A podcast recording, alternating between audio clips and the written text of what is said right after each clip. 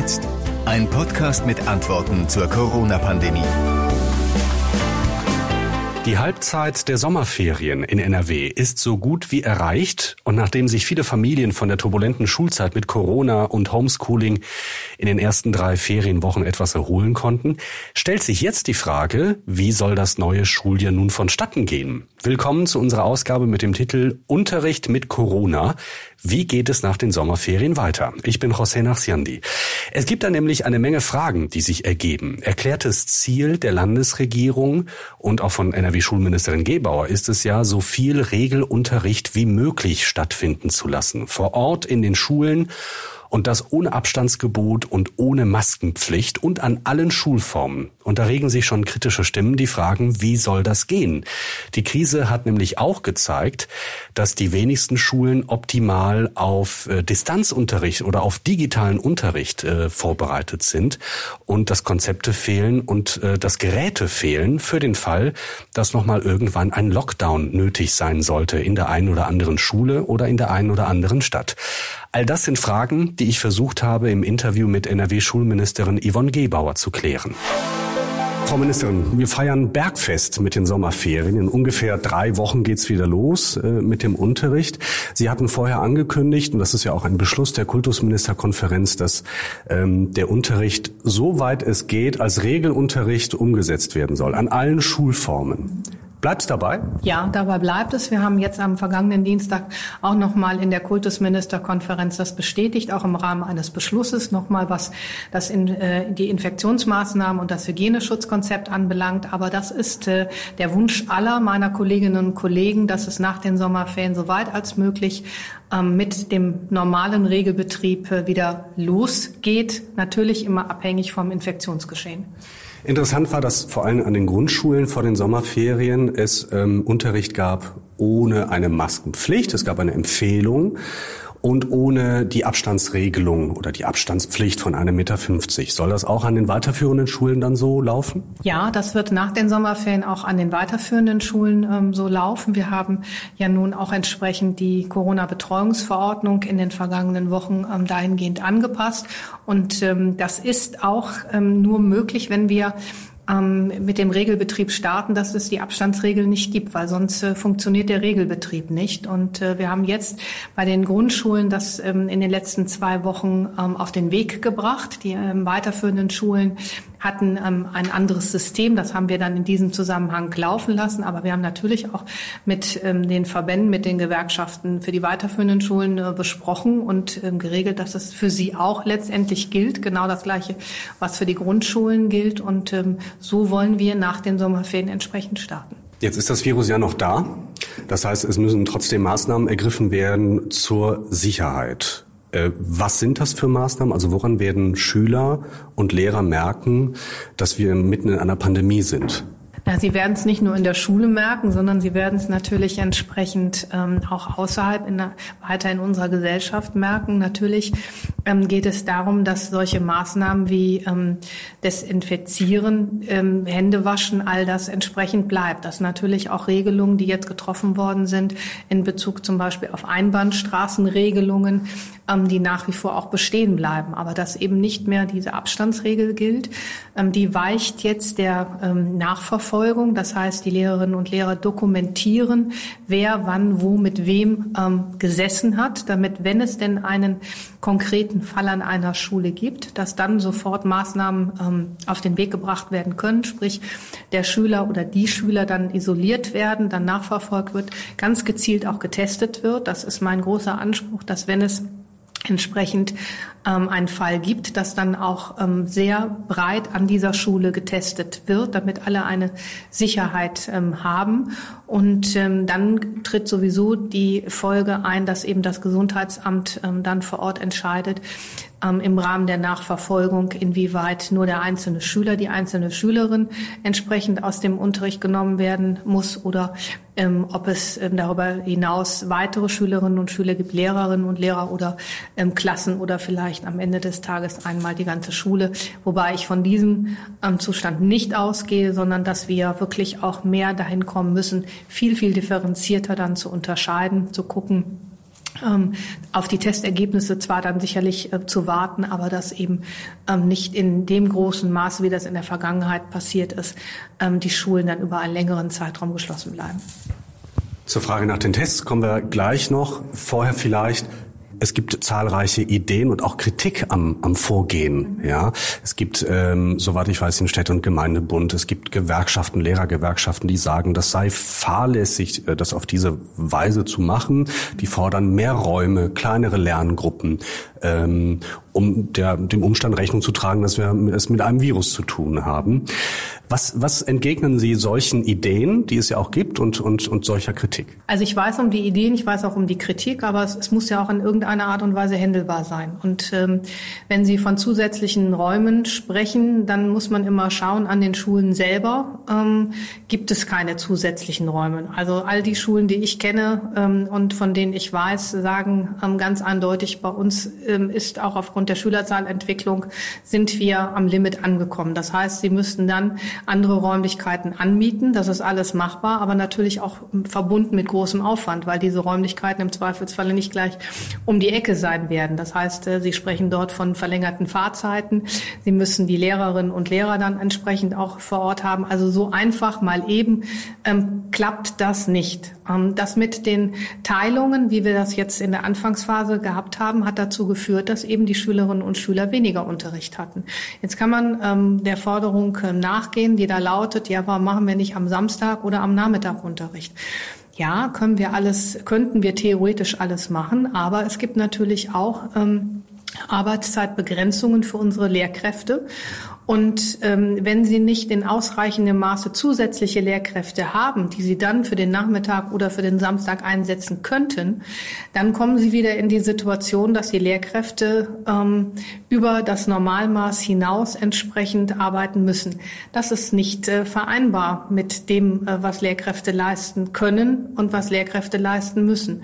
So, und dann müssen Sie schauen, was ist denn leistbar, was ist praktikabel. Und ähm, die Kinder haben ein Recht auf Bildung. Ähm, wir müssen den Gesundheitsschutz ähm, wahren, das tun wir. Wir sehen aber auch, wie sich ähm, das Infektionsverhalten bei Schülerinnen und Schülern entwickelt. Sie haben es angesprochen, zwischen eins und zehn ist kaum entsprechend dort ein ein Ansteckungsrisiko vorhanden. die letzte Studie, die wir in diesem Zusammenhang gesehen haben, ist die Studie aus Sachsen, aus Dresden, wo mehrere tausend äh, Schülerinnen und Schüler und Lehrkräfte getestet worden sind und ähm, die ähm, das auch nochmal ganz eindeutig bestätigt, was alle anderen ähm, Studien bisher auch bestätigt haben, dass das Infektionsgeschehen gen Null läuft ähm, in dieser Alterskohorte. So und bei den älteren Schülerinnen und Schülern setzen wir dann auf die Nachverfolgung ähm, und wir wissen aber auch ähm, um das Infektionsgeschehen, dass ähm, bei allen Beobachtungen die Verläufe, wenn ähm, wir können Menschen nicht davor schützen, an Covid-19 zu erkranken. Vielleicht muss man das auch noch mal sagen. Es wird immer Erkrankungen geben. Wir können nur alles dafür tun, dass diese Erkrankungen so glimpflich laufen, wie es eben geht. Dafür haben wir Vorsorge getroffen, dass unsere Gesundheitsämter beziehungsweise unsere Krankenhäuser darauf vorbereitet sind, dass ähm, genügend ähm, Intensivbetten zur Verfügung stehen, dass genügend Beatmungsgeräte zur Verfügung stehen. Aber wir können nicht alle Menschen schützen. Wir können nur entsprechende Maßnahmen ähm, vollziehen, die dafür Sorge tragen, dass der Schutz so hoch als möglich ist. Und das tun wir. Da gibt es ja die Idee, anlasslose Massentests mhm. zu machen an den Schulen. Alle Schüler, alle Lehrer, meinetwegen auch mehrmals zu testen. Was halten Sie davon? Na, wenn Sie ein wirklich ähm, ein wirkliches Ergebnis aus anlasslosen Tests ähm, ziehen möchten, dann müssten Sie eigentlich sich jeden Tag testen lassen, weil ähm, in der Zeit, wo das Testergebnis ausgewertet wird, könnten Sie sich ja ähm, rein theoretisch schon wieder angesteckt haben. Also von daher bietet das ähm, nur eine gefühlte Sicherheit. Gleichwohl weiß ich um die gefühlte Sicherheit und dass sie vielen Menschen auch hilft im Umgang mit ähm, dem Coronavirus. Ähm, aber eine tatsächliche Sicherheit, die gibt es eben nicht. Wir haben aber gleichwohl vom Land her gesagt, ähm, dass wir uns jetzt das Thema ähm, anlasslose Testungen nochmal anschauen werden. Wir werden in dieser Woche dazu ähm, Gespräche führen, wie wir entsprechend vorgehen wollen, vorgehen werden, was die Lehrerinnen und Lehrer anbelangt, aber ähm, dann auch ähm, Erzieherinnen und Erzieher und ähm, dann wird, werden wir uns dazu verhalten. Das heißt, da, wenn ich das interpretieren darf, da deutet sich ein, ein Wandel in der Haltung an. Es könnte sein, dass es demnächst ähm, Tests, anderslose Tests bei Lehrerinnen und Lehrern gibt. Also ich habe mich immer konkret ausgesprochen, dass wenn oder dafür ausgesprochen, dass wenn es einen konkreten Fall gibt, dass dann auch wirklich großflächig an den Schulen getestet wird. Das halte ich auch nach wie vor für richtig und für wichtig. Und ähm, was die ähm, anlasslosen Tests anbelangt, haben wir sehr intensive Gespräche mit den Lehrerverbänden geführt. Und da gab es äh, sowohl die eine Seite, die gesagt hat, wir wollen das, aber es gab auch viele andere Stimmen, die gesagt hat, wir halten davon gar nichts als Lehrerinnen und Lehrer. So, und wir haben uns jetzt äh, im Rahmen der Landesregierung ähm, dazu entschieden, zumindest jetzt erstmal ähm, Gespräche zu führen. Das zeigt ja schon, äh, in welche Richtung es geht und wie es denn nachher vonstatten geht, das werden wir schauen. Reden wir über das Lernen auf Distanz. In der akuten Corona-Zeit zwischen dem 16. März und kurz vor den Sommerferien war das ja für alle Schüler und Schülerinnen ein, ein, ein Thema. Sie haben vorhin gesagt, angekündigt, Sie möchten gerne das Lernen auf Distanz gleichsetzen, gleichwertig machen zum Präsenzlernen. Also es soll auch Benotungen geben und es soll auch in der, ja, in der Qualität da Kriterien geben, anhand derer man sehen kann, ach guck mal, das Lernen zu Hause ist kann gleichwertig gesehen werden mit dem Lernen in der Schule.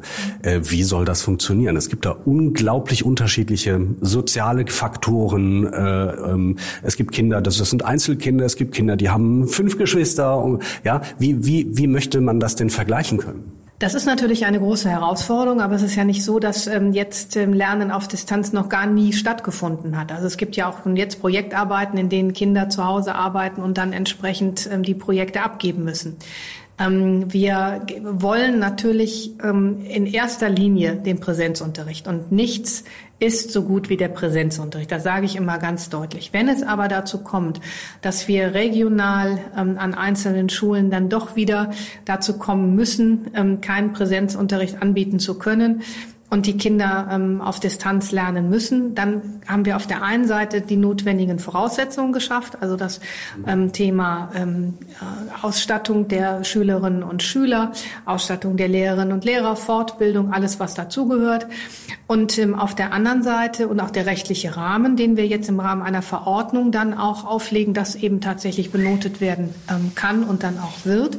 Auf der anderen Seite geht es natürlich um pädagogisch-didaktische ähm, Voraussetzungen beziehungsweise Hinweise für die Lehrerinnen und Lehrer. Wie gestalte ich denn am Ende des Tages einen Unterricht ähm, auf Distanz? Weil nichts anderes ist es dann jetzt. Eines der Präsenzunterricht und der andere der Unterricht auf Distanz. Und wenn man das gleichwertig setzt, was wir tun im Rahmen der Verordnung, ähm, dann muss es dafür Regeln geben. Dann muss es dafür ähm, Leitplanken geben, in denen sich dann ähm, die Lehrerinnen und Lehrer ähm, bewegen. Dann, und ähm, an diesen Leitplanken, an dieser Handreichung, was ähm, auch an konkreten Beispielen, wie dann Unterricht auf Distanz ähm, ausschauen soll, an diesen arbeiten wir hier im Haus mit äh, vielen Pädagoginnen und Pädagogen, die natürlich auch jetzt rückblickend die Erfahrungen mitnehmen aus der ähm, Zeit seit dem 16. Äh, März jetzt bis zu den Beginn der Sommerferien.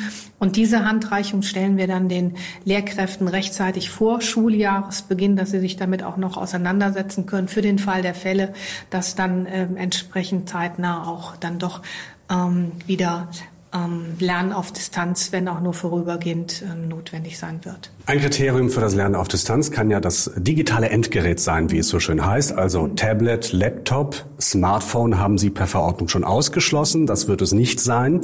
Es gibt 103 Millionen Euro dafür, dass Lehrerinnen und Lehrer ausgestattet werden. Ähm, alle bekommen Dienst-Laptop oder Dienst ähm, ähm, iPad oder Tablet und 178 Millionen dafür, dass Schülerinnen und Schüler, die ähm, in irgendeiner Form benachteiligt sind, diese Geräte sich ausleihen können nicht nur im Falle eines Lockdowns. Genau, das hängt dann am Ende des Tages von äh, den Medienkonzepten der einzelnen Schulen ab. Also gedacht ist das ähm, ursprünglich gewesen und ähm, so auch vom Bund aufgesetzt, dass ähm, dass bedürftigen Schülerinnen und Schüler während ähm, einer, ähm, eines Unterrichts auf Distanz zur Verfügung gestellt wird. Aber die Geräte sind ja dann da, sie sind im, im Eigentum der Schule und dann entscheiden natürlich Lehrerinnen und Lehrer im Rahmen der Digitalisierung in und an unseren Schulen, was mit den Geräten außerhalb von Corona-Zeiten entsprechend äh, passieren wird. Und ich glaube, dass ähm, da alle Lehrerinnen und Lehrer ähm, gut aufgestellt sind und wissen, dass sie dann nicht nur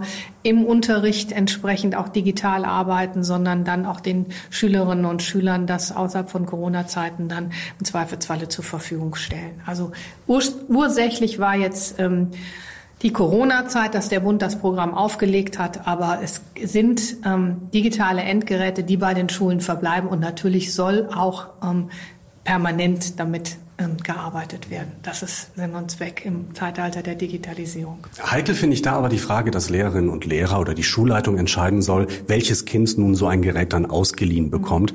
Jetzt in Corona-Zeiten mhm. sozusagen. Also welches Kind da sozusagen bedürftig ist oder finanziell irgendeiner Form benachteiligt.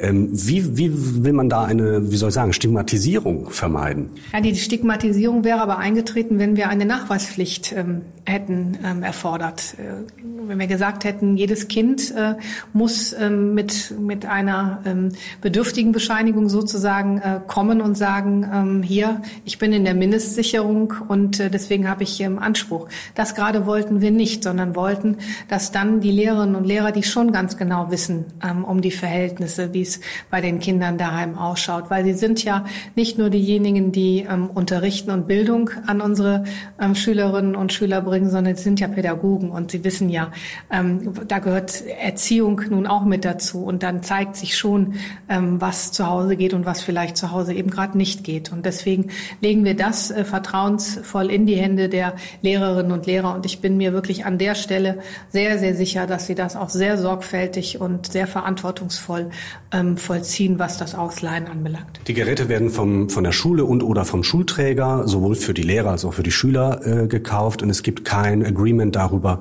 mit was für einer Software man da arbeiten möchte. Es gibt kein Agreement darüber äh, oder keine Vorgaben, mit was für einer Hardware gearbeitet werden soll. Warum machen Sie das so und nicht einheitlich? Naja, weil wir Gott sei Dank hier in Nordrhein-Westfalen in der äh, Lage sind, dass wir ähm, doch schon etliche Schulen haben, die bereits äh, sich in den vergangenen ähm, Jahren ähm, auf den Weg gemacht haben, digital zu unterrichten oder digital zu arbeiten vor Ort. Und deswegen ist der Stand überall anders. Und deswegen kann es da keine einheitlichen Vorgaben geben, sondern es macht Sinn, immer unter Berücksichtigung des Medienkonzepts und der bereits vorhandenen Ausstattung dann auch zu sagen, da stocken wir auf oder wir fangen entsprechend neu an und nehmen dann Gerät A, Gerät B oder Gerät C.